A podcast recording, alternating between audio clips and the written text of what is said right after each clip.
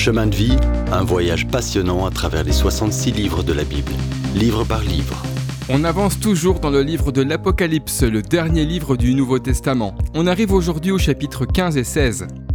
Si tu pensais avoir vu le pire, alors prends une grande respiration. Le pire doit encore arriver. Les sept sceaux sont maintenant ouverts. La septième trompette a sonné et désormais les sept coupes doivent se vider sur la méchante terre. Dans le bref interlude qui a précédé le déversement des coupes de la colère de Dieu, maintenant terminé, Jean nous ouvre le ciel pour voir un autre signe, une répétition générale du dernier acte du jour de l'homme sur terre. Ces détails supplémentaires que Jean a commencé de nous donner dans Apocalypse 12 retracent les événements plus en détail. La colère de Dieu atteint son sommet. Il a été lent à la colère, mais sa patience est à bout. Maintenant, trop c'est trop, ça suffit.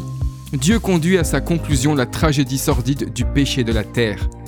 Et ceux qui ont donné leur vie au cours de la tribulation sans avoir perdu leur champ observent tout depuis le ciel. Ils sont debout sur une mer de cristal mêlée de feu, une image de la persécution de la bête. Ils chantent le chant de Moïse qui célèbre la délivrance de Dieu, le salut, la fidélité et le chant de l'agneau. À partir de ce culte, le sanctuaire du tabernacle s'ouvre au ciel pour que sept anges portant sept coupes d'or puissent s'avancer. Ils sont vêtus pour le service des sacrificateurs. Dans l'Israël d'autrefois, un sacrificateur apportait une coupe d'or pleine de sang au lieu saint une fois par an comme symbole du rachat du péché. Mais ce sang étant refusé, le péché doit maintenant être jugé. Dieu agit justement, et la colère de l'agneau sidérera le monde, qui ne s'y attend pas, ou n'y croyez pas. Le chapitre 16, verset 1 nous dit Allez, versez sur la terre les sept coupes de la fureur de Dieu. C'est la voix depuis le sanctuaire qui l'ordonne, oui, c'est le Seigneur Jésus-Christ qui dirige. L'ordre est donné, et les sept anges exécutent ici son ordre. Toutes les coupes sont versées les unes après les autres. La première coupe est versée. Un ulcère malin et douloureux atteint tous ceux qui sont marqués de la bête. Ces ulcères malins sont pires que la lèpre ou le cancer. Dieu révèle physiquement l'état moral humain. Le verdict est sans appel. Corruption totale. Cette plaie nous rappelle la sixième plaie d'Égypte. Vous vous souvenez d'Exode 9, versets 8 à 12, où Dieu inflige le sixième fléau à l'Égypte.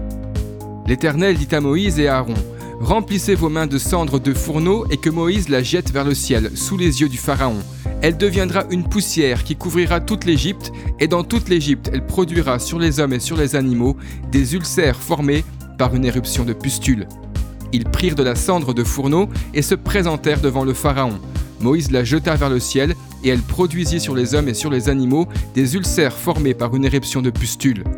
Les magiciens furent incapables de se présenter devant Moïse à cause des ulcères. En effet, ils étaient couverts d'ulcères comme tous les Égyptiens. L'Éternel endurcit le cœur du Pharaon, et celui-ci n'écouta pas Moïse et Aaron. Cela se passa comme l'Éternel l'avait dit à Moïse. Et Moïse prédit aussi ce jugement dans Deutéronome chapitre 28, les versets 27 et 35. Je cite, L'Éternel te frappera de l'ulcère qui a frappé les Égyptiens. Si vous voulez en savoir plus sur toutes ces coupes qui sont versées, retrouvez-nous dans le prochain épisode pour la suite des chapitres 15 et 16 de l'Apocalypse. Si vous avez aimé cette rubrique et si vous voulez en entendre plus, allez sur le site ttb.twr.org ou téléchargez l'application. Retrouvez-nous aussi sur vous voulez nous dire comment Dieu change votre vie par sa parole?